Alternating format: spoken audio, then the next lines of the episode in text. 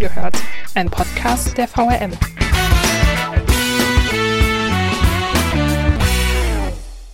Wer entscheidet eigentlich, worüber der Wiesbadener Kurier berichtet?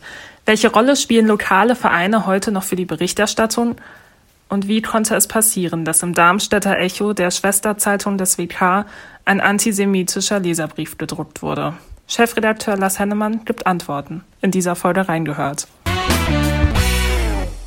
Und damit herzlich willkommen zu einer neuen Folge von Reingehört. In dieser Folge geht es gewissermaßen um Sie, liebe Hörer. Täglich informiert der Wiesbadener Kurier Sie über die Ereignisse in der hessischen Landeshauptstadt und täglich spiegeln Sie uns auch wieder, was Sie davon halten. Positiv wie negativ. Das ist auch gut so und immer wieder tauchen dabei aber auch Fragen zu unserer Arbeitsweise auf. Einige wollen wir Ihnen heute hiermit beantworten, aber nicht irgendwie gefiltert über verschiedene Abteilungen, sondern direkt von unserem Chefredakteur. Daher heute zu Gast Lars Hennemann als Chefredakteur verantwortlich für die Inhalte des Wiesbadener Kurier. Vielen Dank, Herr Hennemann, dass Sie sich für unseren Podcast heute die Zeit genommen haben. Ja, vielen Dank, dass ich hier sein darf. Freut mich sehr. Der ein oder andere wird sich jetzt vielleicht ein bisschen gewundert haben und Stefan Schröder an dieser Stelle erwartet haben. Dazu muss man wissen, dass es Anfang April beim Wiesbadener Kurier einen Wechsel in der Position des Chefredakteurs gab. Seitdem verantworten Sie die Inhalte, Herr Hennemann. Für Wiesbaden und den Kurier sind Sie ja aber kein Unbekannter. Welche Verbindung haben Sie zu der Kurstadt? Ich habe bereits 2007 äh, bis 2011 als Stellvertreter von äh, Stefan Schröder in Wiesbaden gearbeitet. Wobei, wenn ich jetzt ein bisschen ausholen darf, Stefan Schröder und ich haben eine lange gemeinsame Geschichte. Ich habe schon als Volontär neben seinem Schreibtisch gestanden. Das war 1999 in Mainz bei der Allgemeinen Zeitung und somit auch bei der VRM, äh, in der ja auch der Kurier erscheint. Damals, wie gesagt, war ich Volontär. Stefan Schröder kam aus Düsseldorf von der Rheinischen Post als stellvertretender Chefredakteur der AZ zu uns und seither sind wir uns immer wieder äh, in verschiedenen Konstellationen begegnet und ich habe von ihm unglaublich viel gelernt. Das ist das Allerwichtigste.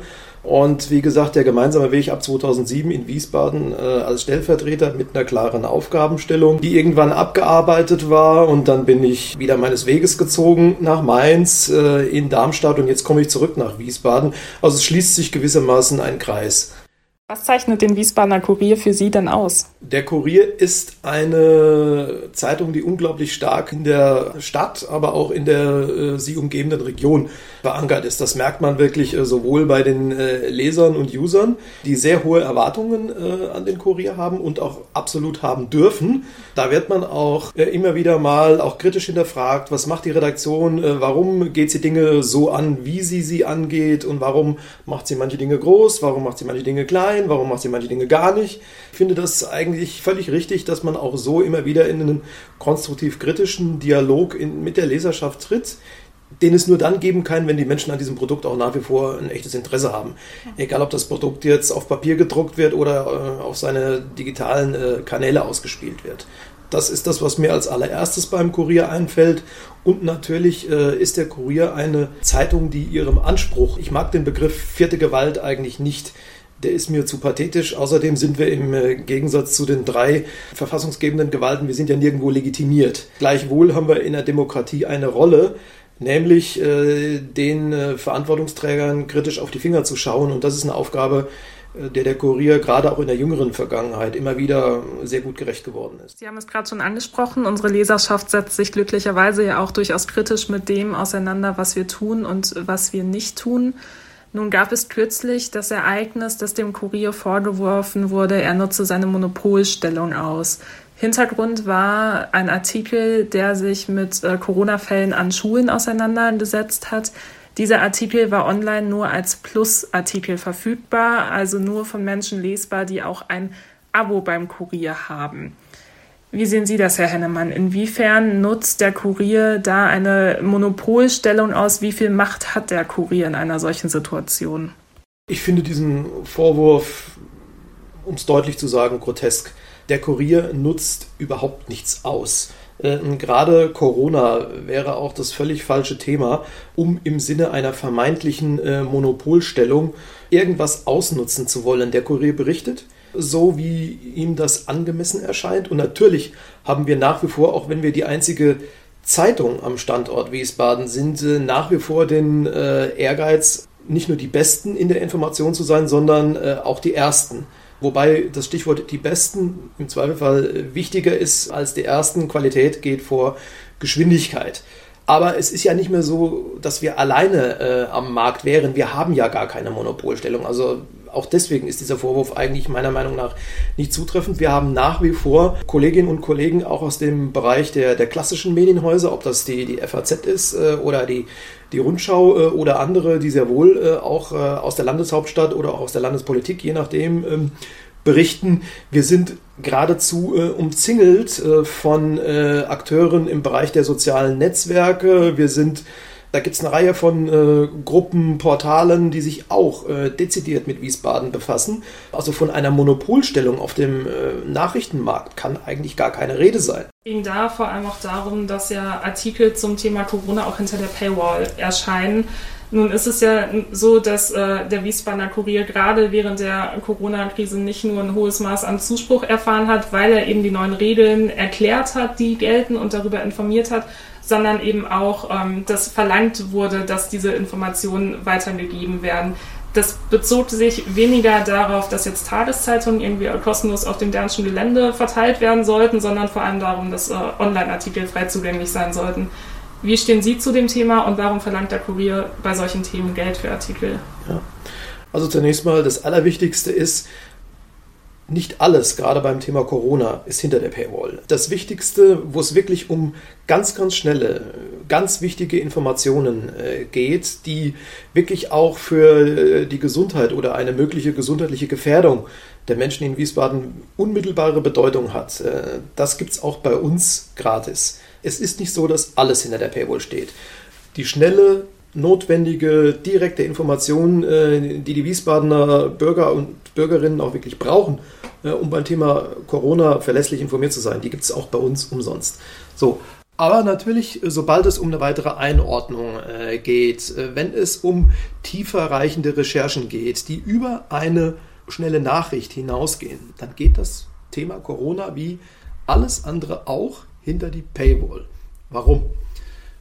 Wir sind ein privatwirtschaftlich organisiertes Unternehmen. Wir müssen jeden Euro, ähm, von dem wir leben, äh, selbst verdienen. Ähm, es ist eben nicht so, äh, Kollegen vom HR äh, sei das Geld, was sie am 1. oder 2. Januar jedes Haushaltsjahres oder Kalenderjahres auf dem Konto haben oder den ZDF-Kollegen, wem auch immer, ausdrücklich gegönnt. Ich bin niemand, der diese Neiddebatte zwischen öffentlich-rechtlichem äh, Rundfunk und, und, Privatwirtschaft führt. Ich bin froh, dass wir so ein öffentlich-rechtliches Rundfunksystem haben. Nur trotz alledem unterscheiden wir uns äh, beispielsweise äh, vom hessischen Rundfunk. Ähm, wir müssen von dem Geld, äh, was wir verdienen, leben. Und wenn wir es nicht verdienen, dann leben wir auch nicht. So einfach ist das. So, und dann gucken wir uns doch mal die Preise an, die wir erheben. Wer will, kann uns zunächst einmal kosten oder fast kostenlos testen für 99 Cent äh, im Monat und ab dem zweiten Monat ist man mit einer vierwöchigen Kündigungsfrist mit 9,90 Euro äh, dabei. So, dann kriegt man natürlich nicht die wunderschön sortierte Zeitung oder das E-Paper, ähm, aber man kriegt alle äh, Nachrichten, äh, die man braucht, auch beim Thema Corona und alle Nachrichten, die wir zusätzliche produzieren, auch beim Thema Corona, aber natürlich äh, eine ganze Menge mehr und das alles auch in einer Darstellungsform, dass ich auf dem Smartphone auch prima damit zurechtkomme. So, und das gibt es im ersten Monat für 99 Cent und im zweiten Monat 9,90 Euro folgende.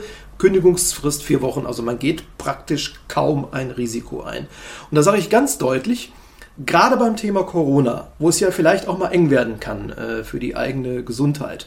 Und wie gesagt, wir reden hier nicht von ganz schnellen Informationen, wo auch wir kein Geld für erheben, weil wir das unanständig finden. Aber Ansonsten, wenn es jetzt wirklich um regelmäßige, verlässliche Informationen geht, wer 9,90 Euro nicht übrig hat, das ist der Preis von anderthalb Schachteln Zigaretten pro Monat.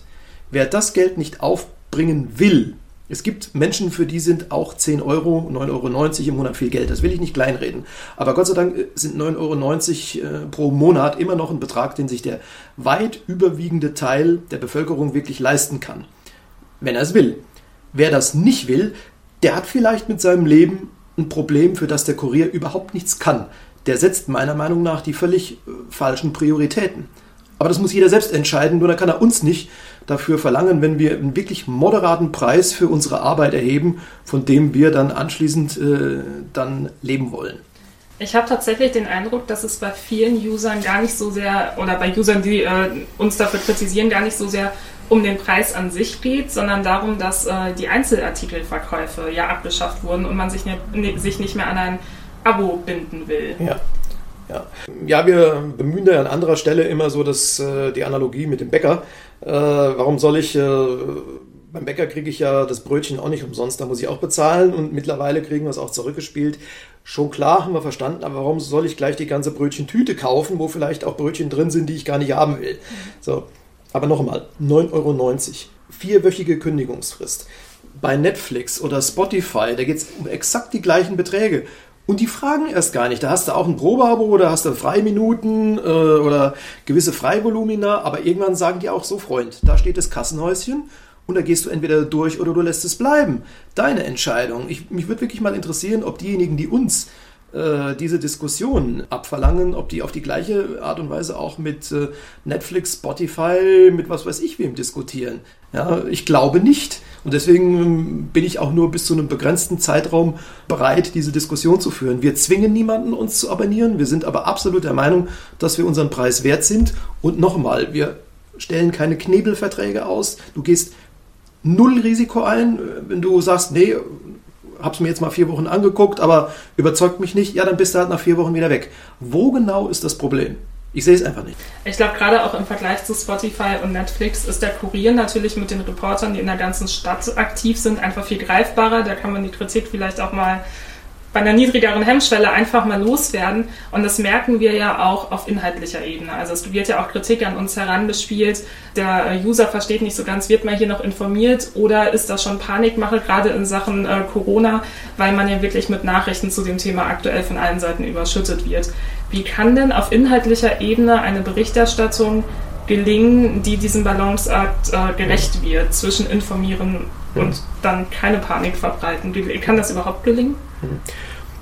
Lassen Sie mich noch mal ganz kurz äh, vorher auf die, diese Preisdebatte zurückkommen, mhm. weil äh, durch die Frage, die Sie jetzt stellen, verschiebt sich äh, meiner Meinung nach äh, die Debatte über äh, unsere Bepreisung ähm, in die richtige Richtung. Also ich möchte eigentlich nicht über den Umstand äh, diskutieren, dass wir unsere Arbeit bepreisen, aber, und da kommen wir jetzt zu Ihrer Frage, wir müssen natürlich jeden Tag darüber diskutieren, sind wir denn den Preis, den wir erheben, auch wenn es nur 9,90 Euro im Monat sind, auch in den Augen der Kunden tatsächlich wert. Also die Diskussion müssen wir natürlich jeden Tag führen. Ähm, wir müssen gut genug sein, damit wir die Menschen davon überzeugen können, äh, so eine Abonnementbeziehung einzugehen. So, Bleiben wir mal beim Thema Corona, was natürlich ein ganz schwieriges ist. Wo endet die seriöse Information und wo beginnt die Panikmache? Wir wollen keine Panik machen. Das geht uns nicht an, das ist nicht unsere Aufgabe und das darf uns nicht passieren. Trotzdem kann ich natürlich nicht ausschließen, dass das eine oder andere, was in bester Absicht geschrieben, gesendet oder gepostet worden ist, trotzdem so einen solchen Eindruck erzeugt. Auch da der Vorteil, man kann uns anrufen. Man erreicht uns, man kann uns Mails schreiben oder man trifft uns in der Stadt äh, und schon gibt es eine Antwort drauf oder zumindest einen Verweis an die Stelle, die dann helfen kann versuchen Sie mal bei Facebook oder Google jemanden ans Telefon zu kriegen. So, das ist schon mal was, also selbst wenn trotz allerbesten Absichten jemand äh, sagt, eben gerade verstehe ich den Kurier nicht, er jagt mir Angst ein oder will der Kurier mir Angst einjagen, dann kann jeder sich an uns wenden und sollte sich jeder auch an uns wenden und fragen, hey, was ist los mit euch? Ähm, und dann gibt es hoffentlich eine gute Erklärung dafür. Das ist schon mal das Erste, was auch wichtig ist an der Stelle und was uns positiv von anderen unterscheidet.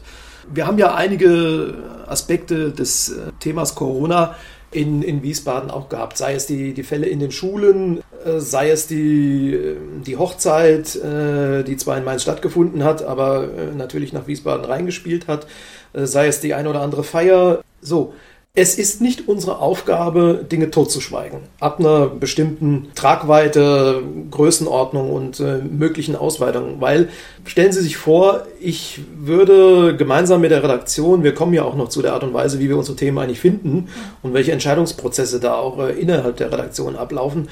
Stellen Sie sich mal vor, wir würden gemeinschaftlich beschließen, einen Corona-Fall in einer Schule nicht zu repartieren, auf die eine oder andere Weise.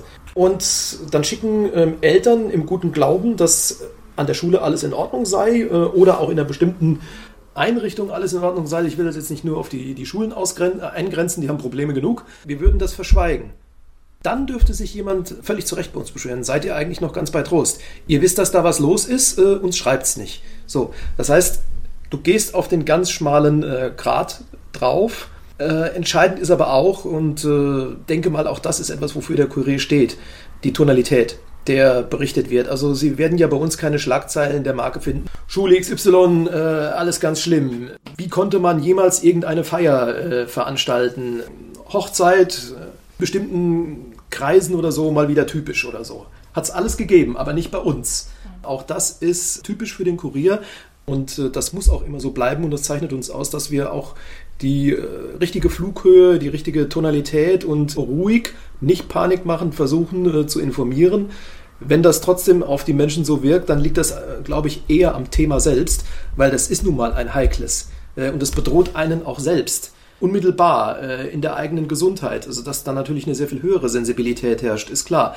Äh, Klimawandel ist auch gefährlich, aber der, aber der ist komplett abstrakt. Der trifft mich äh, auch in meinem Leben und er trifft mich auch richtig hart durch die eine oder andere Auswirkung, aber er trifft mich nicht so punktuell und brutal wie Corona.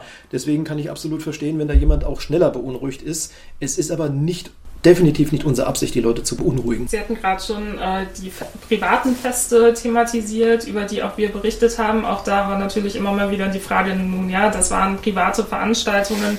Warum wird das im Kurier denn so ausgeschlachtet? Wer entscheidet denn eigentlich, wie und in welcher Form darüber überhaupt über Themen im Kurier berichtet wird? Also die äh, Entscheidungsfindung, beschreiben wir erstmal den Prozess als solchen, ist eine, rela eine relativ basisdemokratische Geschichte, die sich ähm, wie eine Pyramide abbildet. Zunächst einmal sind es die einzelnen äh, Teams, ähm, in, der, in der Fachsprache der Journalisten heißen sie Ressorts, die entscheiden und miteinander in Konferenzen diskutieren äh, oder auch mal bilateral äh, mit dem äh, Teamleiter, dem Ressortleiter, wenn es schnell gehen muss. Ist das jetzt ein Thema, ja oder nein? Und wenn es ein Thema ist, wie genau gehen wir das an? So, das ist so die, die, die Basis dieser Entscheidungspyramide. Äh, dann gibt es Konferenzen, in denen auch einzelne Teams oder deren Leiter oder Delegierte, die dann eben in diese Konferenz gehen, ähm, noch einmal miteinander diskutieren. Äh, da haben wir schon äh, das nächste Level. Dann gibt es äh, Verantwortliche in der Tagesproduktion, äh, die dann auch noch eine Meinung dazu haben und im Zweifel auch mal die Hand heben. Seid ihr euch ganz sicher, dass das, was ihr euch da jetzt ausgedacht habt, überhaupt ein Thema ist oder ob die Art und Weise, wie ihr das anpackt, die Größenordnung, die äh, Verpackung, ob das alles richtig ist, ähm, das ist die nächste Ebene in dieser Pyramide. Und am Ende der Kette oder an der, an der Spitze der Pyramide steht die Chefredaktion. Namentlich meine Kollegen Olaf Streubig und Martin Scheling sowie als letzte Instanz ich. Aber wir sind im Alltag an den wenigsten dieser äh, Prozesse wirklich durch eine 1 zu 1 Entscheidung beteiligt. Das ist jetzt nicht so, dass alles komplett an mir vorbeilaufen würde oder auch in den Kollegen. Aber weil diese äh, Themenfindungs- und Entscheidungsprozesse so gut eingeschliffen sind und so gut eingeübt sind und da eben auch an äh, vielen Stellen sehr, sehr erfahrene Kolleginnen und Kollegen sitzen, äh, die schon aus sich selbst heraus wissen, was zu tun ist, ist das für eine Chefredaktion ein sehr hoher Grad an Verlässlichkeit, auf den man da einfach aufbauen kann. Wenn man dann doch mal eine andere Meinung hat oder selber, äh, man ist ja trotz des Umstandes, dass man Chefredakteur ist, auch irgendwo noch Journalist.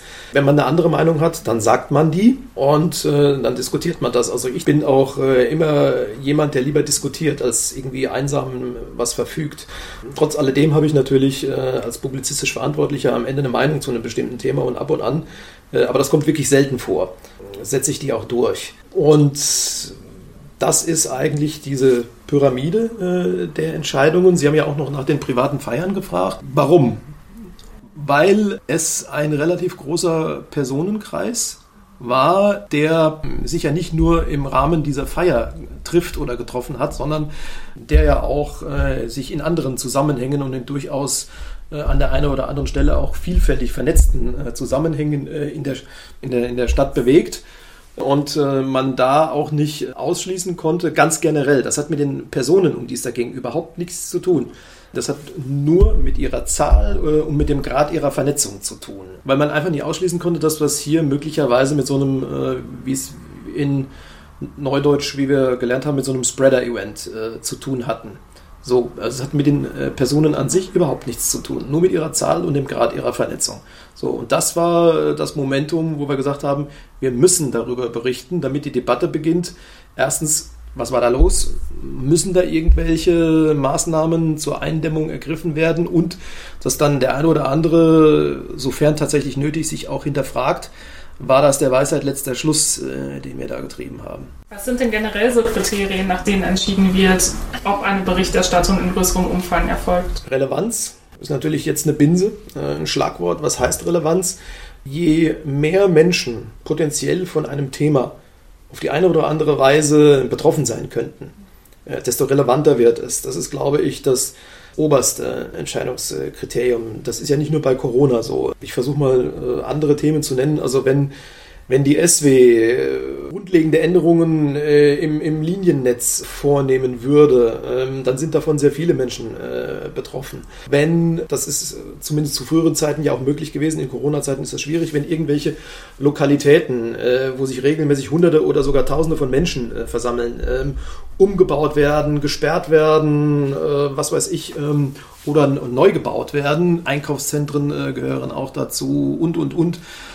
so, so entsteht Relevanz in unseren Augen ähm, und damit steigt äh, aus unserer Sicht die Notwendigkeit für, für eine Berichterstattung. Ähm, aber es ist nicht nur das Gesetz der Masse, es ist auch, also Relevanz entsteht auch aus politischer Tragweite von Entscheidungen. Das kann unmittelbar auch wieder, wieder sozusagen physische Auswirkungen haben, wie es Baden diskutiert äh, zurzeit um einen großen neuen Stadtteil äh, auf dem Ostfeld. Auch da wenn das eines Tages mal alles fertig ist, äh, betrifft das eine ganze Reihe von, von Menschen. Aber es ist ja auch großflächig. Äh, es gibt andere Themen, die da dranhängen. Kaltluftströme konnten wir alles lesen. So, äh, aber auch eine, eine anderweitige äh, Tragweite von, von äh, politische Tragweite von Entscheidungen äh, schafft Relevanz. Wir gehen das jetzt mal ernsthaft an mit der Verkehrswende und drängen Autos ein Stück weit zurück und schaffen Platz äh, für Fahrräder, äh, ÖPNV und Fußgänger betrifft eigentlich jeden, der in der Stadt wohnt äh, und der sich in ihr bewegt, ist aber zunächst mal eine politische Festlegung mit enormer Tragweite. Also wird darüber berichtet. Sonderspielart Citybahn. Und so entsteht Relevanz. Dann gibt es auch andere Kriterien. Das ist zum Beispiel Emotionalität. Ist heikel. Also persönliche Schicksale, positive wie negative. Es gibt traurige Ereignisse im Leben von Menschen, wo man sich als Journalist die Frage stellt, ist das äh, wert oder müssen wir sogar darüber berichten? Es gibt aber auch freudige Ereignisse. Also Emotionalität hat zwei Facetten. Äh, mit beiden muss gut umgegangen sein, ist aber auch ein Kriterium für eine Entscheidung. Ein weitere, weiteres Entscheidungskriterium, das ist so, die, wir nennen das Stadtgespräch. Worüber spricht diese Stadt? Irgendwas, das kann alles Mögliche sein. Da wird es auch menschlich. Die halbe Stadt äh, redet drüber, kennt jeder solche Themen. Hast du schon gehört, hast du schon gehört. In dem Moment, wo der Kurier drüber schreibt, huch, ja, was fällt denen denn ein oder was machen die denn da und so. Ähm, aber eine Zeitung, die, wie der Kurier, mit der gebotenen Seriosität auch das eine oder andere Stadtgespräch auf, äh, aufgreift, die macht alles richtig. Äh, wenn sie es nicht tun würde, dann würde sie sich irgendwann in ihrer eigenen Bedeutung selbst abschaffen. Also das sind so ein paar Kriterien. Wo ist denn aus Ihrer Sicht gerade hinsichtlich der Emotionalität für den Wiesbadener Kurier die Grenze erreicht, die nicht überschritten werden dürfte? Also erstens, wir führen Menschen nicht vor. Das ist für mich, glaube ich, die oberste Leitlinie an der Stelle. Und man muss manchmal, und ich hoffe auch sehr, das gelingt uns immer, äh, Menschen vor sich selber bewahren, äh, die sich dann nicht wissend was das für Auswirkungen haben kann, gerade auch im Digitalzeitalter, wo nichts mehr gelöscht wird äh, und wo nichts mehr vergessen wird. Aber äh, so Menschen begeben sich manchmal auch in Situationen, die sie selbst äh, gar nicht einschätzen können. Ähm, losgelöst davon, also wir führen Menschen einfach nicht vor. Wir, wir äh, hängen sie nicht hin und äh, bringen sie in Situationen, die sie nicht verdient haben, äh, mit der sie dann auch anschließend gar nicht mehr umgehen können. Also das, das machen wir einfach nicht. Äh, auch wenn ihre Geschichte, die sie äh, zu erzählen hätten, vielleicht noch so äh, emotional und damit äh, interessant wäre, machen wir uns nichts vor, äh, auch wenn es niemand zugibt, aber nichts interessiert Menschen mehr als Menschen. Ja? Ähm, aber da gibt es Grenzen, nämlich diese. Also ähm, wenn jemand von sich selbst heraus ähm, bereit ist, auch mal sich äh, emotional zu öffnen, angesichts eines bestimmten Themas in seinem Leben, eines bestimmten Ereignisses, dann bitte. Wenn er das freiwillig macht, wenn ihm klar ist, was er da gerade macht und wenn ihm auch äh, klar ist, was passiert, wenn das auf die eine oder andere Weise durch uns veröffentlicht wird, ist alles in Ordnung. Dann können wir immer noch sagen, okay, müssen wir machen, bringen wir es wirklich. Aber wenn das alles gewährleistet ist, finde ich, ist Emotionalität in Ordnung. Was wir nicht machen, ähm, Krawall, um mal jetzt Emotionen ein bisschen vom Begriff her zuzuspitzen, Krawall um des Krawalles willen. Machen wir nicht. Stehe ich absolut nicht für. Ähm, will ich auch nicht und auch nicht nach dem Motto, wir hauen heute mal so richtig einen raus und äh, wer dann irgendwie davon betroffen ist, der kann sich ja morgen beschweren. Ja, dann haben wir schon wieder was zu schreiben. Machen wir auch nicht. Ja, also das sind so meiner Meinung nach Grenzen. Jetzt gibt es ja auch ein beliebtes Thema ähm, und das ist die Vereinsberichterstattung. Ich hatte erst letzte Woche noch einen Anruf von einer Leserin, die kritisiert hat, nun ja, die kleinen lokalen Vereine, die hätten in der Berichterstattung gar keine Relevanz mehr. Wie sehen Sie das denn? Welche Rolle spielen die lokalen Vereine noch für die Berichterstattung? Ja, ähm, das ist ein ganz, ganz schwieriges Thema, ähm, aber ich will jetzt nicht rumeiern. Äh, es ist tatsächlich so, äh, dass die Vereine dann nur noch eine sehr geringe Relevanz haben, äh, wenn es nur darum ginge, ich rede jetzt im Konjunktiv, das ganz normale Vereinsleben abzubilden. Das will ich nicht kleinreden. Ähm, ganz bestimmt nicht. Also Vereine, Vereinsleben, wo sich Menschen ehrenamtlich engagieren, wo sie in ihrer Freizeit äh, sinnvolle Dinge tun. Äh, oft sind ja Vereine auch karitativ oder sozial äh, gemeinnützig äh, unterwegs und äh, helfen, das Leben anderer Menschen besser zu machen oder einfacher zu machen. also was man immer da auch als im Einzelfall denken mag. Aber trotz alledem, also da, wo der Verein in An- und Abführung ähm, nur Verein ist, wird es mit der Relevanz schwierig, weil Wiesbaden, ich meine, vielleicht helfen da ein paar Zahlen äh, zur Einordnung. Wiesbaden hat äh, etwas mehr als 260.000 Einwohner. Da gibt es jede Menge Vereine von bis. Und wir haben je nach Planung ähm, fünf, sechs Seiten netto ähm, jeden Tag im Lokalteil. Ähm, das kann nicht aufgehen. Das, das, das kann einfach nicht aufgehen. Das hat nichts mit Geringschätzung der Vereine zu tun. Das kann nicht aufgehen. Also da, wo der Verein tatsächlich nur Verein ist, äh, können wir keine Garantie abgeben, weil wir müssen ja auch alle gleich behandeln. Es kann ja nicht sein, dass dann ein Verein äh, in der Zeitung auftaucht, weil er zufällig irgendwie halt einen Redakteur oder eine Redakteurin kennt äh, und ein anderer, der diese Drähte nicht hat, der fällt halt hinten runter. Das will ich eigentlich auch nicht. So, da wo der Verein etwas Besonderes tut oder wo einem Verein auch mal was Besonderes widerfährt, das kann ein Jubiläum sein, äh, das kann eine neue Persönlichkeit sein, die sich jetzt für den Verein stark macht oder in ihm engagiert. Das kann eine besondere Aktion sein ähm, für den Umweltschutz im Sozialen, aber auch für, für Kinder, da gibt es ja auch die ganze Palette, ähm, oder auch für Kultur, für Kulturgut, für Traditionen. Da sieht es anders aus. Äh, da muss man, äh, da kann ich auch keine Garantien abgeben, aber das ist aus meiner Überzeugung dann schon äh, ein Gradmesser für entschieden erhöhte Relevanz. Äh, also jetzt nicht, wo seid ihr Verein, wo ihr euch regelmäßig trefft äh, oder äh, auch sagen wir mal das Sommerfest, wo ihr unter euch seid. Nein, aber da, wo ihr in die Gesellschaft hineinwirkt, in eure Nachbarschaft, in euren Stadtteil, in die Gesamtstadt, da müssen wir uns weiterhin sehr intensiv um die Vereine bemühen. Inwiefern haben die Vereine dann gewisses Maß an Mitwirkungspflicht, Redaktionen zu informieren und inwiefern ist es aber auch Rolle der Redaktion, all sowas auf dem Schirm zu haben? Also eine Pflicht haben die Vereine natürlich nicht, äh, uns zu informieren. Das, das wäre ja vermessen. Ähm, nur umgekehrt, wir haben natürlich äh, als Kurier, als Redaktion die Pflicht, so gut es geht, zu ergründen, äh, was ist denn jetzt äh, überall los und auch bei den Vereinen. Aber nur noch einmal, äh, 260.000 Menschen, die in dieser Stadt wohnen, die, die äh, Kurierredaktion für die, für die Stadt besteht, wenn wir die Assistenzen mitzählen, aus einem knappen Dutzend Leute. Da sieht man ungefähr, wie da die, die Kräfteverhältnisse liegen. Also sagen wir mal, es hilft natürlich enorm, wenn man uns proaktiv informiert und, und Sachen zukommen lässt. Hier, da wäre vielleicht mal eine Aktion, die doch berichtenswert wäre, oder hier bei uns passiert gerade was oder die äh, ich konstruiere jetzt ein Beispiel, im Vereinsheim regnet es durchs Dach und die Stadt lässt uns hängen, obwohl sie uns eigentlich Hilfe versprochen hat, irgendwas. Natürlich ist der Kurier dann in so einem Moment äh, da. Aber wer uns informieren könnte, und das aber nicht tut, aus welchem Grund auch immer, äh, dem prophezei ich zumindest, äh, dass es schwerer wird, in der Zeitung vorzukommen. Also es hilft schon, äh, uns direkt zu informieren. Eine Pflicht gibt es natürlich nicht. Ob jetzt bei Vereinen oder in anderen Kontexten, wir kommen ja auch immer wieder mit Menschen in Kontakt, die jetzt weniger bis gar keine Medienerfahrung haben. Gerade wenn wir dann vor Ort sind, recherchieren, enden Termine ab und zu auch gerne mal mit der Frage oder mit der Bitte, den Text vor der Veröffentlichung Korrektur lesen zu dürfen, weil man eben Angst hat, entweder als Person oder mit Aussagen in falsche Zusammenhänge gestellt zu werden. Genauso oft wie diese Anfragen kommen, werden sie dann auch meistens enttäuscht. Wieso ist das so? Ähm, da muss man unter, unterscheiden. Aber gehen wir jetzt mal sozusagen auf die rein presserechtliche äh, Ebene, die ist eindeutig.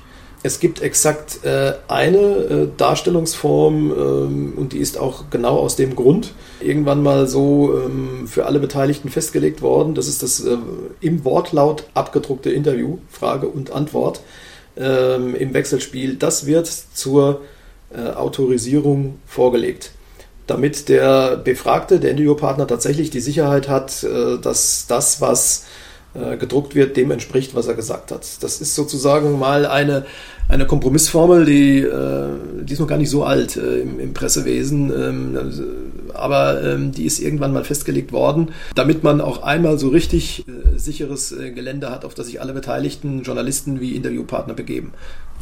Klassischer Fall ist die Politik, wo das zur Anwendung kommt. So, da muss man das als Zeitung tatsächlich machen, bei allen anderen Texten nicht.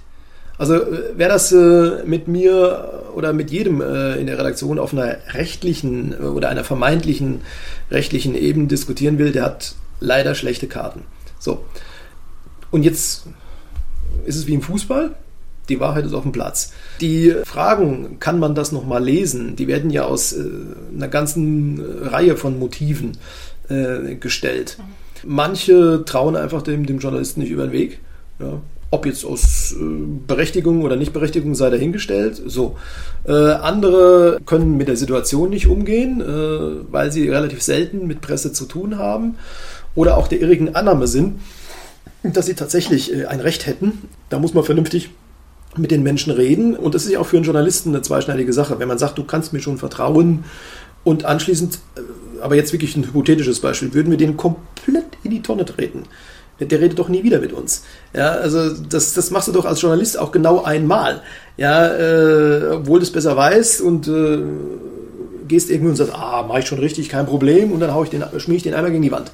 Ja, der redet doch nie wieder mit mir. Also das sollte man sich auch als Journalist, glaube ich, äh, dreimal überlegen, bevor man das so macht. Mal abgesehen davon, dass der Kurier das nicht macht. Aber ich möchte nur mal auch so vielleicht den Zuhörern äh, die, die Sorge nehmen, dass man sich hier wirklich so in eine Art äh, Gefangenschaft begibt. Also man hat ja sehr wohl äh, als Gesprächspartner eines Journalisten ähm, in An- und Abführung Macht. Weil wenn man da mies behandelt wird oder belogen wird, dann rede ich halt nie wieder mit dem. Die Tür ist zu. Ja, wenn, wenn dann der Kurier das nächste Mal käme, wenn er sich vorher so falsch verhalten hätte, dann wäre die Tür zu. Das ist auch für den Kurier keine gute Idee oder wäre für den Kurier keine gute Idee, sich so zu verhalten. Also jeder Fall ist da anders gelagert. Wo ich, jetzt äh, berichte ich mal aus meiner persönlichen Arbeit, wo ich tatsächlich ab und an auch nicht wortlaut Texte, zumindest in Teilen zum Gegenlesen äh, gebe. Ich habe mal mit dem äh, Vorstandsvorsitz äh, oder einem Vorstandsmitglied, so Entschuldigung, äh, eines großen Pharmakonzerns hier in der Gegend äh, auf Englisch und ich bin relativ gut in Englisch, aber ein Interview über Genomsequenzierung und andere schon weit fortgeschrittenen Möglichkeiten der Molekularbiologie geführt. Mhm. So, natürlich habe ich auch das Band mitlaufen lassen, äh, aber das war für mich sowohl dadurch, dass ich mich in einer anderen Sprache bewegt habe und vom Fachthema her so echt an der Grenze dessen, was ich irgendwie noch äh, verstehen äh, konnte, so rein intellektuell. Da habe ich gesagt, äh, da würde ich tatsächlich auch, um wirklich da keinen Fachbegriff äh, falsch aufgeschrieben oder eingeordnet zu haben, weil ich einfach kein Molekularbiologe bin. Also an solchen Stellen vergibt man sich äh, als Journalist nichts. Wenn man da hier, wenn es Ihnen nichts ausmacht, lesen Sie da mal drüber. Man muss das auch dann nicht machen, aber ich glaube, es gibt solche Ausnahmesituationen wie diese, die ich gerade beschrieben habe, wo man klug beraten ist. Das zu tun. Nun ist es ja auch so, dass äh, wir nicht nur Artikel und also in Berichtform im Wiesbadener Kurier die Texte abdrucken, sondern eben auch Kommentare. Nun wird immer wieder, auch gerade online, die journalistische Darstellungsform miteinander vertauscht. Wenn ähm, Kommentare veröffentlicht werden, kommt ganz oft die Kritik, der Kurier äh, würde nicht objektiv die Bericht erstatten. Aber auch fernab von Kommentaren ist das in der Berichterstattung gerade zum Thema Citybahn natürlich auch ein großes Thema, das immer wieder aufkommt. Naja, aber ganz neutral erfolgt das Ganze nicht. Wie ist das denn? Wie neutral kann ein Medium überhaupt sein? Ein Medium muss in der Summe seiner Berichte neutral sein. Mhm. Ähm, so, das ist ganz wichtig. In der Summe oder von mir aus auch äh, auf Strecke muss ein Medium in seiner nachrichtlichen Berichterstattung neutral sein. Es ist ja ein äh, Kernkennzeichen der äh, Qualitätspresse, zu der auch der Kurier zählt, dass Nachricht und Meinung, Kommentar getrennt sind. Äh, ist äh, nach dem Krieg äh, uns von den Amerikanern im Wesentlichen nahegebracht worden ähm, und das ist auch sehr gut so. Also wer will und wer sich die Mühe macht, und ich glaube, so schwer ist es ja nicht, aber da wirkt noch ein anderes Phänomen hinein. Eine ganze Menge Menschen haben, weil es eben auch in verschiedenen Haushalten, bestimmten Familien schon länger gar kein Zeitungsabo mehr gibt.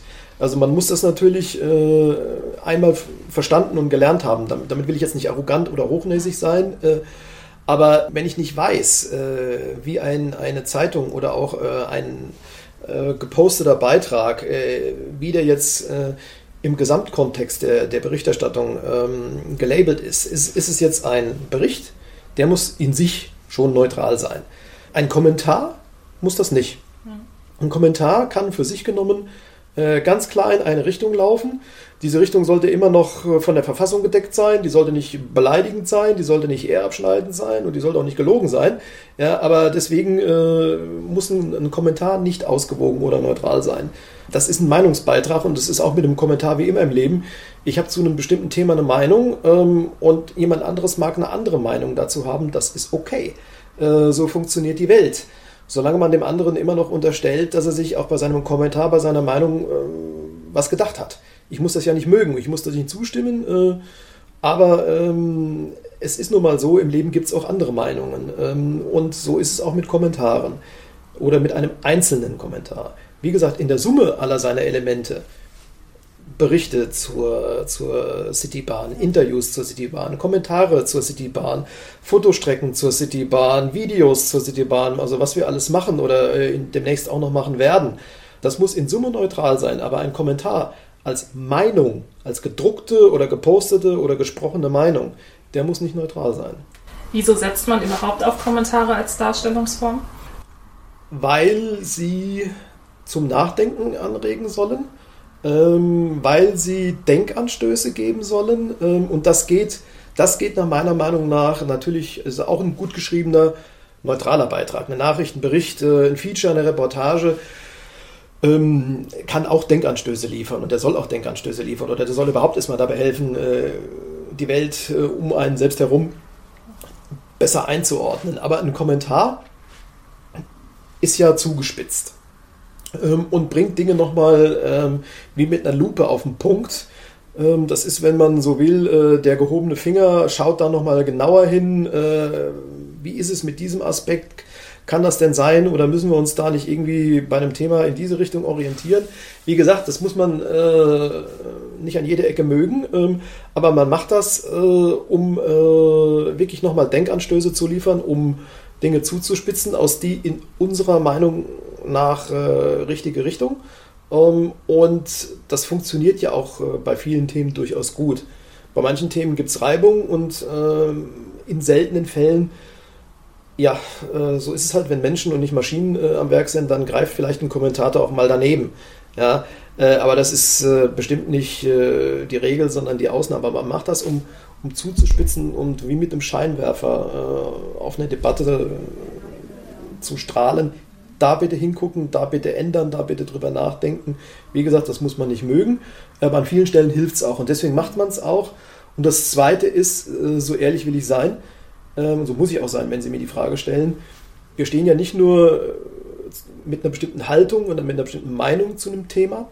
Ähm, wir tun das mit unseren Namen äh, und unseren Gesichtern. Ja. Ähm, und das tun wir auch ganz bewusst. Erstens, äh, auch wenn man uns kritisiert, man weiß immer, mit wem man es zu tun hat.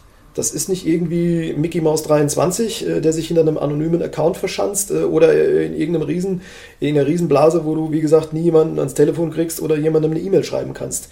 Ähm, wenn sie oder ich einen Kommentar schreiben ähm, und dann äh, liest ihn jemand denkt sich, pff, das ist ja völlig nebendran, dann kann der Ihnen oder mir eine E-Mail schreiben, ähm, äh, liebe Frau Petermeier, lieber Hennemann, was haben Sie sich denn dabei gedacht? Ich würde da gerne mal drüber reden oder können Sie mir mal schreiben, was Sie sich dabei gedacht haben.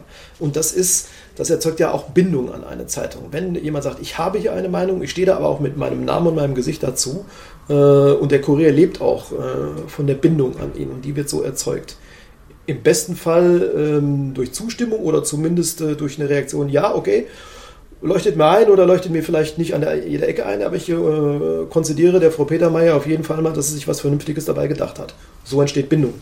Wir haben aber ja nicht nur Reporter die Möglichkeit, ihre Meinung in Form von Kommentaren zu äußern, sondern die Leser können das auch tun. Dafür können sie uns online ihre Leserbriefe ähm, einreichen.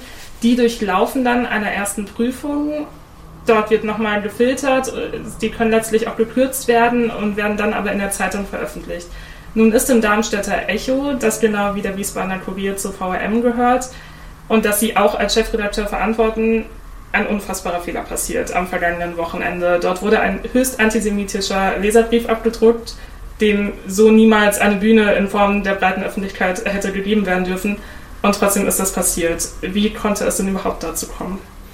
Ja, ähm, zunächst möchte ich die äh, Gelegenheit nutzen, äh, auch an der Stelle, weil das kann ich gar nicht oft genug tun. Ich mache das seit Samstag, da ist dieser Vorfall passiert oder beziehungsweise der von Ihnen angesprochene Leserbrief hat sich in der Samstagsausgabe befunden. Ähm, ich mache das seit Samstag mehr oder weniger ununterbrochen seither. Möchte auch hier die Gelegenheit nutzen, um alle, die sich davon angegriffen, bedroht oder verletzt gefühlt haben und auch leider äh, aufgrund des äh, Inhaltes äh, bedroht und verletzt gefühlt haben durften. Ähm, ich möchte bei all diesen um Entschuldigung bitten. In der Veröffentlichung oder durch die Veröffentlichung dieses Briefes hat sich keine Meinung und keine Haltung äh, des Darmstädter Echo, also äh, der, der Schwesterzeitung des Kurier, wenn man das äh, so formulieren will, da hat sich nicht die Meinung oder der, die Haltung der, der Redaktion ausgedrückt. Ganz bestimmt nicht. Ähm, es war eine für mich ich war selbst äh, nicht an der Herstellung dieser Seite beteiligt, aber ich will mich jetzt auch nicht hinter Kollegen verstecken. Ich bin ja als Chefredakteur verantwortlich für die Zeitung. Aber äh, ich habe das am Samstagmorgen auch gesehen, hab, mir ist vor Schreck fast die Ta Kaffeetasse aus der Hand gefallen. Ähm, ich habe natürlich sofort telefoniert und gefragt, was war da los und, und wer hat da, wer war da beteiligt. Äh, meine erste Sorge war, am Ende hat, so wie es eigentlich nicht laufen darf, oder nicht hätte laufen dürfen, irgendjemand abends, weil er noch schnell was gebraucht hat, irgendwie äh, wurstig was durchgewunken. So war es Gottlob nicht. Die Bearbeitung dieses Leserbriefes ist ganz regelkonform abgelaufen, also was den Prozess als solchen anbelangt. Also es haben drei Menschen, sechs Augen äh, haben diesen Brief gesehen und keiner der drei Personen, äh, und das sind wirklich erfahrene Kollegen, die machen das nicht erst seit gestern, äh, die machen das seit Jahren. Äh, einer von denen, ich will jetzt nicht zu sehr ins Detail gehen, äh, ähm, der ist seit über 30 Jahren in dem Beruf. Und die haben alle nichts gemerkt. Wenn Sie mich jetzt fragen, warum, was qualifiziert die denn überhaupt dann, wenn die sowas nicht merken, was qualifiziert die denn dann in der Redaktion zu arbeiten? Dann äh, sage ich, ich sage das jetzt hier mal ganz deutlich, die sind fertig. Die sind absolut fertig äh, über das, was ihnen passiert ist. Die können sich das selbst nicht erklären. Ich lege auch für die politische Haltung der Kollegen, ich glaube, die zu kennen und in einem Fall auch sehr genau zu kennen. Ich lege für die politische Haltung dieser Kollegen absolut die Hand ins Feuer. Das sind keine Antisemiten, das sind keine Rechtsextremisten oder sonst irgendwelche Radikale, das sind Menschen, die äh, mit ihrer politischen Haltung aber sowas von auf dem Boden des Grundgesetzes stehen, äh, ja, und trotzdem ist denen das passiert. Also neben allem, wo ich seither versuche, äh, um Entschuldigung zu bitten und nach außen so gut das geht, zu erklären, dass da uns einfach ein unfassbarer Fehler passiert ist. Neben allem, äh, was ich an den beiden Stellen mache, hatte ich in den letzten Tagen auch noch damit zu tun, äh, so die Kollegen wieder so ein bisschen aufzurichten. einer hat mir gesagt, ich, wie gesagt, ich bin jetzt seit Jahrzehnten in dem Beruf, das hat mich so getroffen wie nichts was ich jemals erlebt habe. Und ich hätte auch nie gedacht, dass mir das mal passiert. Aber es ist passiert. Keiner hat es gesehen, obwohl alle drei Sicherungen, äh, sechs Augenkontrolle eingebaut waren in dem Prozess. Und wenn man jetzt Textexegese äh, betreiben wollte, der, dieser Leserbrief, um den es da ging, der war sehr kurz. Ja. Es war in ihm ein Zitat entstellt, aber ein bekanntes Zitat, nämlich äh, das Lübcke-Zitat des äh, äh, leider äh, erschossenen äh, ehemaligen Regierungspräsidenten Lübcke als aber das ist meine ganz persönliche Erklärung an der Stelle. Die ist durch nichts gedeckt und die ist auch nicht mit den Kollegen abgesprochen. Ich formuliere sie aber trotzdem hier mal, äh, weil wir reden ja offen. Möglicherweise war dieses Zitat so eine Art Köder, der dann auch tatsächlich funktioniert hat. Also diese, man muss sich diesen Brief äh, wenn man sich den anguckt, da ist dieses Lübcke-Zitat und dann ist ein anderer furchtbarer Anwurf gegen die jüdischen äh, Mitbürgerinnen und Mitbürger. Dieser Leserbrief, obwohl er so kurz ist, der, der funktioniert wie zwei Komponentenkleber oder wie binärer Sprengstoff. Äh, zwei Flüssigkeiten, kippst sie ineinander und auf einmal hast du was ganz übelst, giftiges, gefährliches. So. Und genau das ist da passiert. Man hat möglicherweise dieses Lübcke-Zitat gesehen, dann hat auf Deutsch gesagt, das Nachdenken ausgesetzt und das auch noch an drei Stellen. So erkläre ich mir diesen äh, Vorgang, ähm, weil eine andere Erklärung gibt es nicht.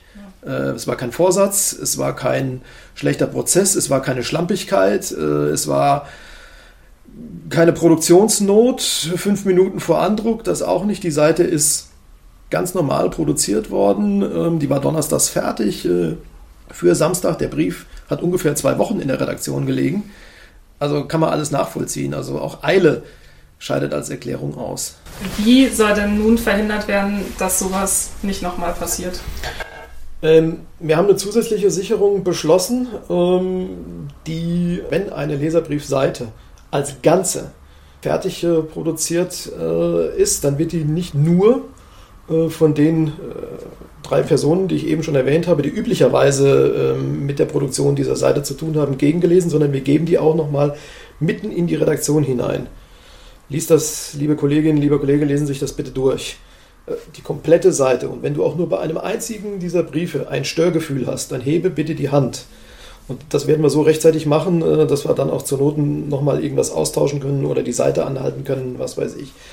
Ähm, darüber hinaus werden wir die Seite, auf der dieser furchtbare Brief, der niemals hätte gedruckt werden dürfen, dann doch gedruckt worden ist. Die, wir werden diese Seite an verschiedenen Stellen hier in der Redaktion aufhängen, als sozusagen als stete Mahnung. Was uns passieren kann, trotz aller Vorsätze, trotz aller professionellen Routine, die ja zweifellos in der Redaktion vorhanden ist, äh, wir werden jeden Tag an dieser Seite vorbeilaufen und sie sehen. Äh, und dann wird sie uns äh, an das erinnern, was uns da erwischt hat. Nach welchen Kriterien werden Leserbriefe generell ausgewählt? Welche werden veröffentlicht? Welche werden aussortiert? Das ist natürlich jetzt eine super Überleitung. Also ähm, aussortiert wird, was eben nicht äh, irgendwie durch die Verfassung gedeckt ist, eher abschneidend, äh, rassistisch, äh, antisemitisch, äh, sexuell diskriminierend, äh, was einem da alles einfallen kann, oder eben grob beleidigend. Manche Briefe enthalten ja auch nachweisbare glatte Lügen. So, das wird natürlich aussortiert. Es wird auch der Gestalt aussortiert, also das, was viel zu lang ist. Ähm, wird mit der freundlichen Bitte um äh, selbsttätiges Kürzen an den Absender äh, zurückgeschickt. Das ist äh, auch so ein Dauerthema, glaube ich, so zwischen äh, Lesern und Redaktion. Aber wir, wir veröffentlichen ja unsere Spielregeln in An- und Abführung äh, transparent und die sind auch äh, bekannt. Das kann man ja nachlesen. Sie haben ja eben schon erwähnt, dass Leserbriefe sozusagen durch einen Online-Kanal bei uns Eingang finden und da findet man ja auch so eine Art kleines Formblatt ähm, so, das, das kann man jetzt doof finden, äh, aber es ist bekannt. So, und äh, das kann man auch nicht fallweise nachverhandeln. Äh, das ist nun mal auch an der Stelle wie überall im Leben. Äh, es gibt Regeln, die sind auch bekannt, die kann ich nicht nachverhandeln. Ähm, ich fahre auch nicht mit 70 durch die Innenstadt. Ich weiß, dass ich da nur 50 fahren darf oder sogar nur 30. Ähm, so, da rufe ich auch nicht auf dem Ordnungsamt an und sage, ich finde es aber gerade mal doof, ich will jetzt mit 70 durch die Stadt fahren. Das ist das Thema Länge. Und was wir auch nicht machen, zumindest äh, hier in Darmstadt, ähm, ist das äh, seit eh und je Tradition. Ähm, und in Wiesbaden, wenn wir da noch nicht an jeder Ecke sind, dann werden wir da aber hinkommen. Wir werden auch keine Leserbriefe drucken, äh, die auf andere Leserbriefe reagieren. Ja, weil dann kommt man in so eine Dauerwurstdebatte, wo dann auch diejenigen, äh, die das regelmäßig lesen, selbst, selbst diejenigen äh, irgendwann völlig vergessen haben, worum es eigentlich am Anfang ging. Und diejenigen, die neu einsteigen, die kriegen schon gar nicht mit, was da los ist. Also das macht einfach keinen Sinn. Also es kann Ausnahmesituationen geben, wo man dann sagt, nee, das lassen wir zu. Ähm, aber auch das wird in aller Regel aussortiert. Ja. Sie haben gerade schon sehr schön zusammengefasst, welche Möglichkeiten Leser haben, um ihre Meinung zu äußern und wo da die Grenzen sind, was eben gar nicht geht und welche Kontrollmechanismen da auch eingebaut sind. Ähm, Sie haben auch gerade schon gesagt, wie es für Leserbriefe beim Wiesbadener Kurier vielleicht auch noch weitergehen könnte. Welche anderen Ziele haben Sie sich denn für den Wiesbadener Kurier für die nächsten Monate gesetzt? Ja, also das ist so ein bisschen äh, wieder der Übergang zu dieser äh, Preisdebatte, äh, die wir vorhin äh, hatten. Also zunächst mal ähm, möchte ich aber doch mit dem publizistischen äh, Auftrag beginnen. Äh, die Redaktion des, des Kurier hat ja in der jüngeren Vergangenheit an verschiedenen Stellen ähm, bewiesen, ähm, und zwar durchaus auch mit heftigem Gegenwind, ähm, bewiesen, dass sie der Rolle, die sie sich selbst zuschreibt, so derjenige, der auch äh, den Mächtigen äh, auf die Finger schaut, dass sie dieser, dieser Rolle, diesem Anspruch tatsächlich gerecht wird. Ähm, ob das der CDU-Komplex äh, war, äh, ob das die, die AWO äh, war ähm, oder ob das auch äh, ein ehemaliger Oberbürgermeister der Stadt war. So, das waren wir nicht alleine an der einen oder anderen Stelle, aber wir waren es eben auch als Kurier oder auch mal äh, als erster oder äh, an vorderster Front. So, also an der Stelle ähm, ganz klar äh, ist die Redaktion gut aufgestellt, da macht sie einen guten Job das muss aber so weitergehen äh, und soll auch so weitergehen, äh, da wo es halt nötig ist. Es ist ja nicht so, dass wir bestimmte Dinge provoziert hätten äh, oder provozieren würden, damit wir mal wieder was zum Schreiben haben, aber wenn Dinge schief laufen, wenn Dinge nicht in Ordnung sind, dann müssen sie klar benannt werden. Das ist unsere Aufgabe. Gegenwind hin, Gegenwind her. Da kann sich jeder darauf verlassen, dass wir unserer Aufgabe auch weiterhin gerecht werden in aller Entschiedenheit. Darüber hinaus äh, ist es wichtig, auch wir sind da immer noch bei der, bei der Publizistik, dass wir in, in einer Zeit, die sehr, sehr kompliziert ist, äh, nicht nur wegen Corona, äh, aber auch wegen Corona. Äh, man sieht das ja an den sogenannten äh, Querdenker-Demonstrationen äh, und, und, und ähm, aber auch andere Themen, die, die einfach nicht weggehen. Egal, ob das Klimawandel ist, ob das die Migrationsthematik ist und verschiedene andere äh, Themen, die wirklich dazu geeignet sind, Gesellschaften in der Mitte durchzureißen. Da muss der Kurier, so gut ihm das möglich ist, äh, in seinem Wirkungskreis Wiesbaden und die Region äh, wirklich dafür sorgen, dass eine gesellschaftliche Debatte immer um eine gesunde Mitte kreist. Wie gesagt, äh, es muss nicht jeder äh, mit uns einer Meinung sein und wir müssen hier auch und, und sollen auch, das wäre das wär ja furchtbar, wenn alle von Anfang an die gleiche Meinung hätten. Das nicht, äh, aber dieser, diese, diese Kulturtechnik des Miteinander-Diskutierens, andere Meinungen auch mal stehen zu lassen ähm, oder sich vielleicht äh, eine andere Meinung anzuhören und zu sagen, ja, möchtet mir ein, schließe ich mich jetzt an der Stelle der Meinung des anderen an. Dieser, dieser, dialektische Prozess, äh, den wir seit der Aufklärung kennen, These, Antithese, Synthese, wo wir über Jahrhunderte wirklich bestens mitgefahren sind, der, der ist im Moment massiv bedroht. Ich bin kein Technikfeind, wirklich nicht. Aber was im Moment äh, befeuert durch die sozialen Netze passiert, ähm, dass man eben nicht mehr den anderen äh, auch mal äh, seine Meinung äh, lässt, dass man äh, sagt, ich habe eine Meinung und nur weil ich jetzt die auch äh, quasi barrierefrei publizieren kann, muss ich auch recht haben. Ja, und weil mir zwei Leute schreiben, hey, finde ich gut, äh, Daumen hoch, ja, dann habe ich auch ganz bestimmt recht. Und irgendjemand anderes, der eine andere Meinung hat, der ist, was weiß ich was. Ja, also da sieht man, wie dieser äh, gesellschaftliche Diskurs im Moment äh, beschädigt wird. Und Aufgabe des Kuriers, des Kuriers nicht allein, aber eben auch, er muss diesen gesunden Diskussionsprozess, den eine Gesellschaft immer miteinander führt, egal bei welchem Thema. Wer wollen wir sein? Wo wollen wir hin? Was macht das mit uns auf dem Weg dorthin?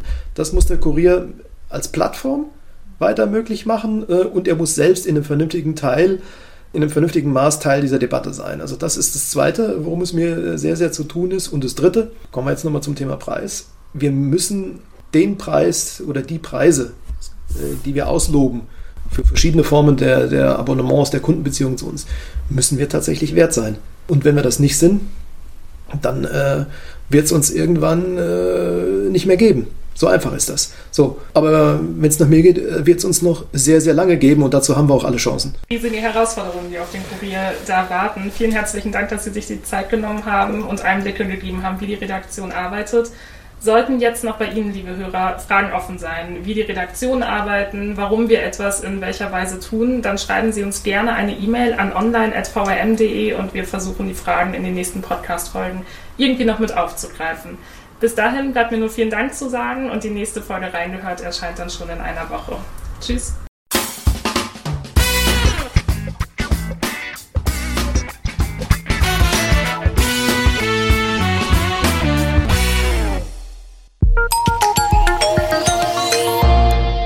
Angebot der VRM.